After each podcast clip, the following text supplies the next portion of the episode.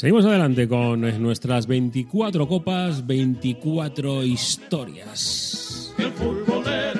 El Athletic, 24 títulos coperos en esta historia más que centenaria de los rojiblancos. Vamos a viajar hasta el año 1958. Hablamos de la vigésimo primera copa del Athletic,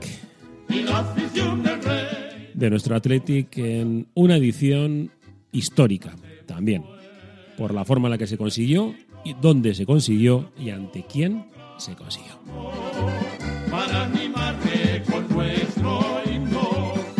Porque si dos años antes se había logrado una victoria tremenda frente al Atlético de Madrid en el Bernabéu, en esta ocasión, en el mismo lugar,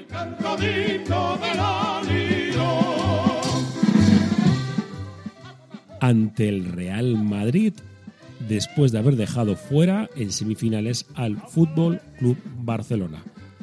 Equipazos. Nuestro Athletic, campeón.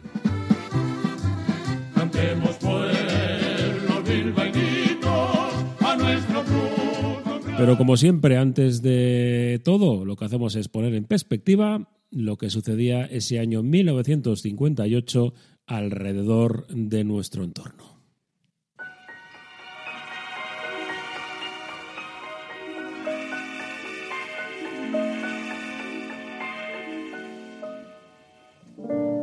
Penso che un sogno così non ritorni mai più. Mi dipingevo le mani e la faccia di blu.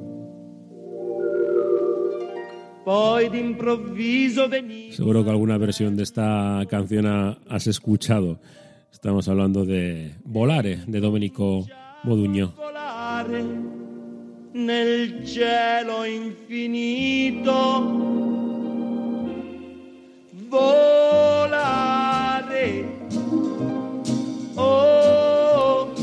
Año 1958, mucha música, influencia norteamericana, aunque aquí no llegaba demasiado, ya sabéis, el franquismo impedía que llegase demasiada cosa.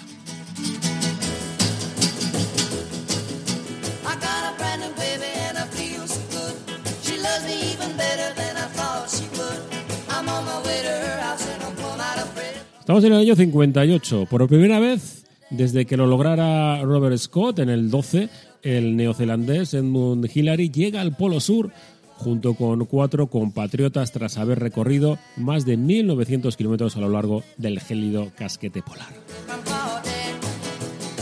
En Venezuela, un movimiento cívico-militar derroca al gobierno de Marcos Pérez Jiménez, que abandona el país en el avión presidencial rumbo a la República Dominicana. A las 10.48 eh, pm, 31 de enero, hora local, la NASA lanza desde Cabo Cañaveral, en Florida, el Explorer One, primer satélite artificial estadounidense en salir al espacio. En la URSS, en marzo, Nikita Khrushchev eh, sustituye a Nikolai Bulganin como premier eh, soviético, convirtiéndose en el líder absoluto del Partido Comunista y del Estado. Siendo presidente, Khrushchev denunciará el sistema totalitario de Stalin y su culto a la imagen, pero esta atmósfera de libertad y crítica interna solo traerá movimientos y manifestaciones antisoviéticas en los países satélites de Hungría y Polonia.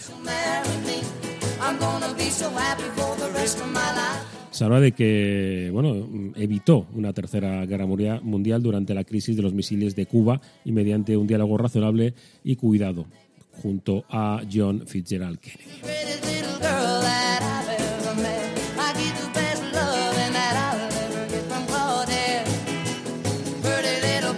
El 4 de abril en, Londres tiene lugar eh, la salida de una marcha que durará hasta el día 7, cuando lleguen a la localidad de Aldermaston, a la que acuden cerca de mil personas para protestar contra la bomba atómica, siendo la, el principio de nuevas formas de movilización social que a partir de ahí serán moneda corriente en los movimientos sociales que irán surgiendo en lo que puede clasificarse como los orígenes del movimiento por la paz de los años 80. El Fondo Monetario Internacional en mayo acepta a España. En junio, la Asamblea Francesa concede a De Gaulle plenos poderes durante seis meses, dando inicio pocos meses después a la Quinta República Francesa.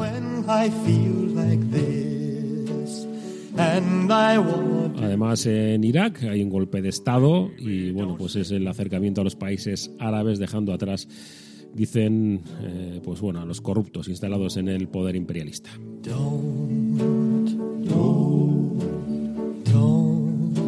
Y en Estados Unidos, Eisenhower firma la legislación que permite la creación de la NASA. Había empezado la guerra por llegar el primero al espacio tras que el Sputnik 1, lanzado el año anterior eh, por parte de la Unión Soviética, hiciera órbita el primer satélite. Mientras tanto, el primer submarino nuclear, el Nautilus, estaba tratando de, pues bueno, de cambiar la historia pasando por debajo del Polo Norte. baby don't say don't se inaugura la UNESCO y el 28 de diciembre, durante la Revolución Cubana contra el régimen de Batista, tiene lugar la batalla de Santa Clara, liderada personalmente por Ernesto Che Guevara, que en plena ofensiva ocupa la citada población y divide en dos la isla. Esta acción resulta de importancia estratégica en el triunfo final de la revolución en Cuba, no solo porque se toma por primera vez la capital de una provincia, sino también porque en la misma se captura el último recurso militar de la tiranía, un tren blindado completamente cargado de soldados y de armas.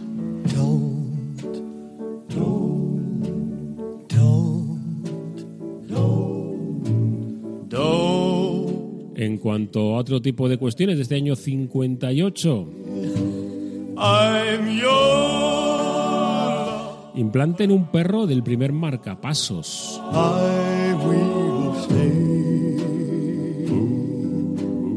Y en el mundo del cine, bueno, películas ya más cercanas y con gran recorrido. Los vikingos de Richard Fleischer, Vértigo, tremenda película de Alfred Hitchcock. Cenizas y diamantes de André Baida, Sed de Mal de Orson Welles, Touch of Evil. Y Anthony Quinn firma su única película, Los Bucaneros.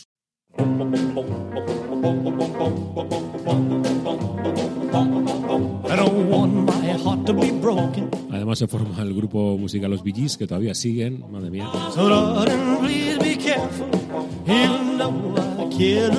Paso sin huellas de Fernando Bermúdez de Castro gana el premio Planeta. Joan Miró realiza el mural Noche y Día para la sede de la UNESCO en París. Y se celebra la Exposición Universal de Bruselas. El 20 de enero, la serie Mortadelo y Filemón, agencia de información, nace en las páginas de Pulgarcito.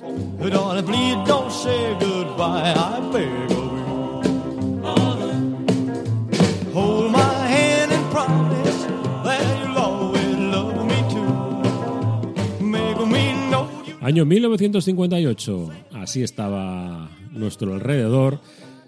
eh, alrededor cercano, ya sabéis, el franquismo en pleno apogeo, alguna lucha un tanto estéril en las universidades. Las huelgas ya comenzaban en Asturias, sobre todo en las zonas mineras, pero el franquismo seguía amordazando absolutamente todo. Estamos en el año 58, repasando la vigésimo primera Copa del Athletic. En Radio Popular, Herri y Ratia.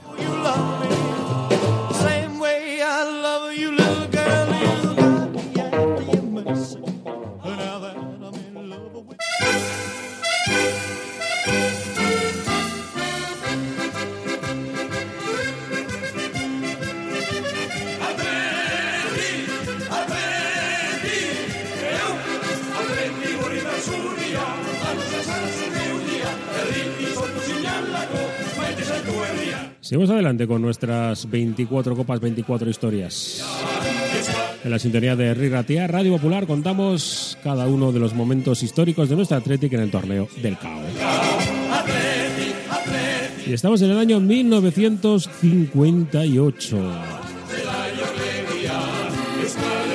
Hablamos de una de esas victorias que quedan para los anales de, de la historia, porque se produjo en este año 58 venciendo en el Santiago Bernabéu ante el Real Madrid de Di Stéfano, una victoria que bueno pues eh, levantó bastantes eh, enemistades en la capital de, iba a decir, del reino en ese momento de la dictadura franquista. Porque además, precisamente por Franco se produjo este partido en el Santiago Bernabéu. El dictador no quería moverse de la capital, bueno, pues porque ya sabéis que había empezado pues esas pequeñas protestas, pequeñas de momento, que dejaban alguna incomodidad para el caudillo y, bueno, pues no quería moverse de Madrid. Eh, los rojiblancos eh, protestaron de lo lindo. Su presidente eh, no estaba de acuerdo por el hecho de disputar el partido en Madrid, pero hubo un jugador del Athletic que le convenció y creo que el resultado fue más que positivo.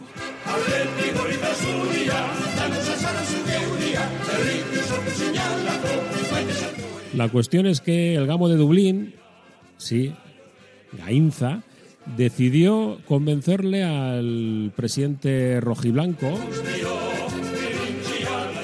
de que para disputar esa final era mejor hacerla en el campo del Real Madrid.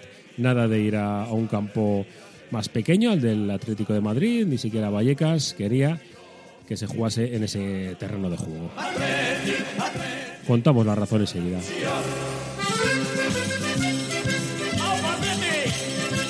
Pero antes lo que hacemos es, bueno, pues primero hablar de cómo llegaba nuestro Atlética a esa final.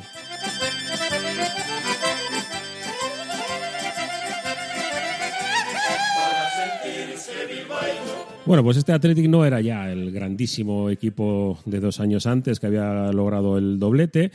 Lo cierto es que cambiaron cosas también porque había debutado el conjunto rojiblanco en la Copa de Europa con bueno, pues partidos absolutamente históricos como el del Oporto y el Honved de, de y cayendo en cuartos de final ante el Manchester United, pues bueno, pues de, del recuerdo aquel de, de ese San Mamés absolutamente nevado, histórico, con un 5-3 que, bueno, pues después le dio la vuelta el conjunto inglés. Además, la, bueno, se dio el caso poco después de que el Manchester United pues tuvo ese accidente de, de avión que dejó tocado pues prácticamente a todo el mundo del fútbol y a nuestro Athletic también.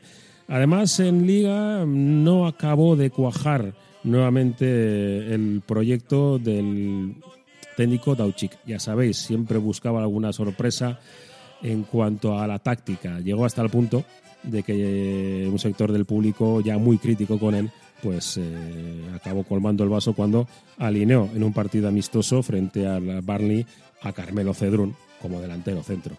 Lo cierto es que no, ya no querían saber más cosas del excéntrico técnico centroeuropeo.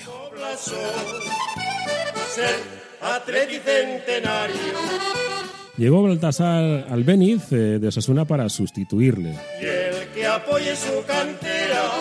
Un fútbol mucho más ordenado, más lógico, pero no acababa de, de ser eh, pues bueno lo resolutivo que lo era anteriormente. Recordamos el accidente en el que produjo el Manchester United, el recuerdo que había dejado en Bilbao dejó muy tocada a la afición bilbaína. Y bueno, pues eh, vamos con la Copa de este año, 58.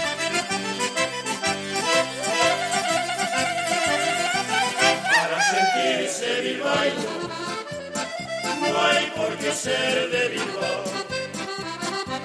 Se puede ser de Inglaterra. Se puede decir que hasta la ganó el Athletic fácil y re- resulta extraño en esas circunstancias cuando el Athletic, como digo, el Madrid y el Barça ya tenían pues equipazos eh, absolutos. El Madrid campeón de Europa con bueno seguramente los mejores jugadores de, la época sin ningún tipo de, dudas.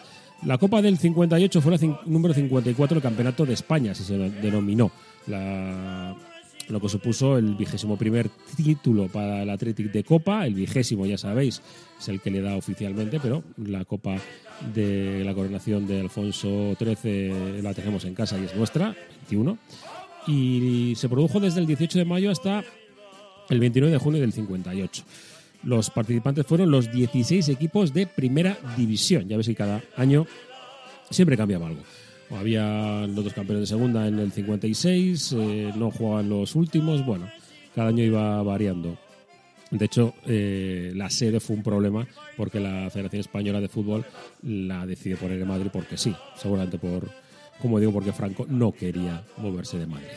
Vamos con los octavos de final. El Athletic venció 3 a 0 en San Mamés sin ningún tipo de problemas y también ganó en el campo del Celta de Vigo, dejándolo en la estacada.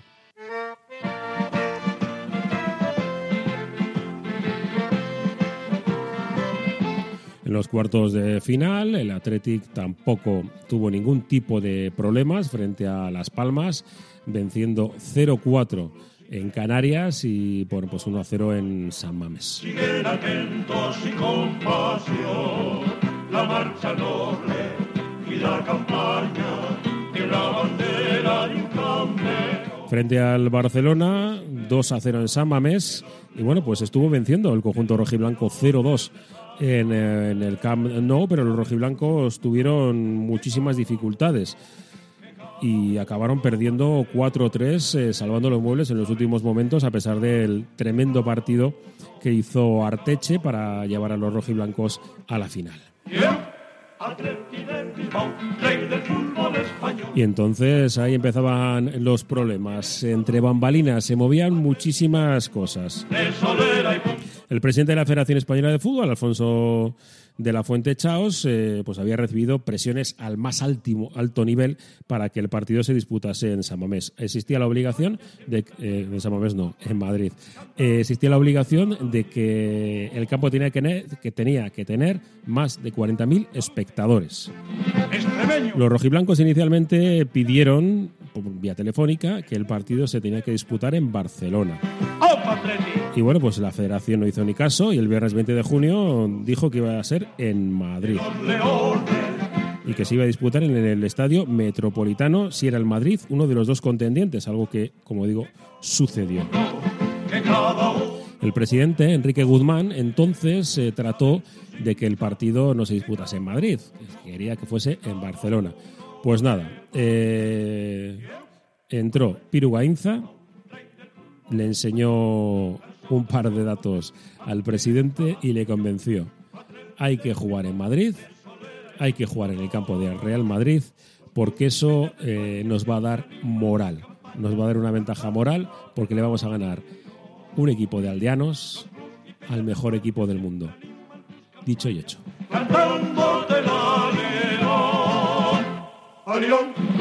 El, el partido fue hasta, hasta sencillo y vamos a escuchar la narración del nodo para explicar cómo los rojiblancos fueron muy superiores al Real Madrid.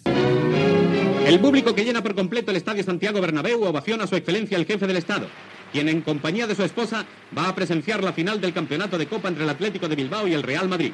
El árbitro, señor González Echeverría, que domina con una mano el balón, sale al frente de los dos equipos que van a disputar el más preciado trofeo del fútbol español. Alonso entrega a Gainza un artístico banderín. El director Sainz de Heredia y su hermano trabajan esta tarde de hinchas. Han escogido terreno los blancos y saca Arieta sobre Aguirre, quien retrasa a Mauri. El pase de Mauri rebota en Rial. Y aquí tenemos a Di Stéfano evolucionando hacia la portería de Carmelo, mientras tratan de impedírselo a Aguirre y Etura. El balón irá a Mateos y de Mateos no va a la red por culpa de Canito y de Carmelo.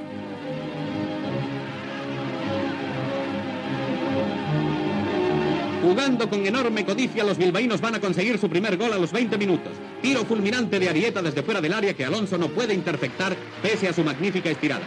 Enorme el entusiasmo de los seguidores atléticos que casi enlaza con el del segundo gol tres minutos después. Veamos el formidable empalme de Mauri con el que fusila la puerta madridista.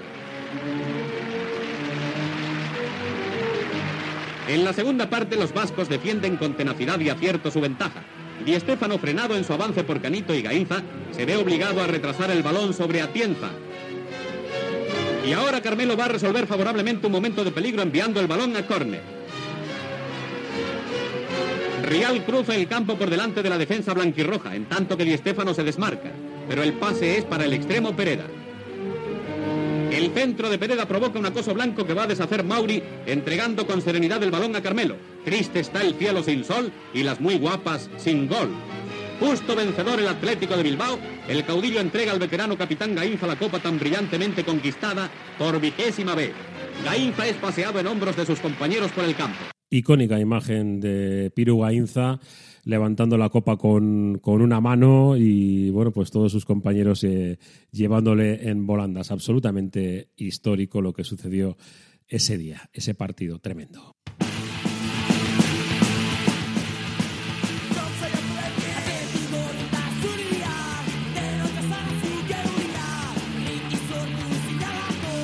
Dijo poco después Enrique Guzmán, el presidente, con 11 aldeanos les hemos pasado por la piedra. Dos años tardó el Real Madrid ¿eh? en devolver esta afrenta, además con una goleada de escándalos en Momés.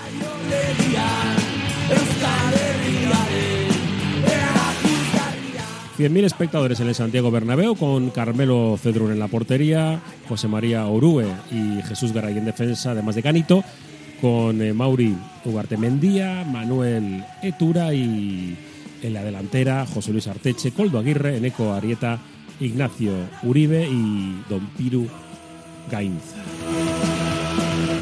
Entrenador Baltasar Albeni.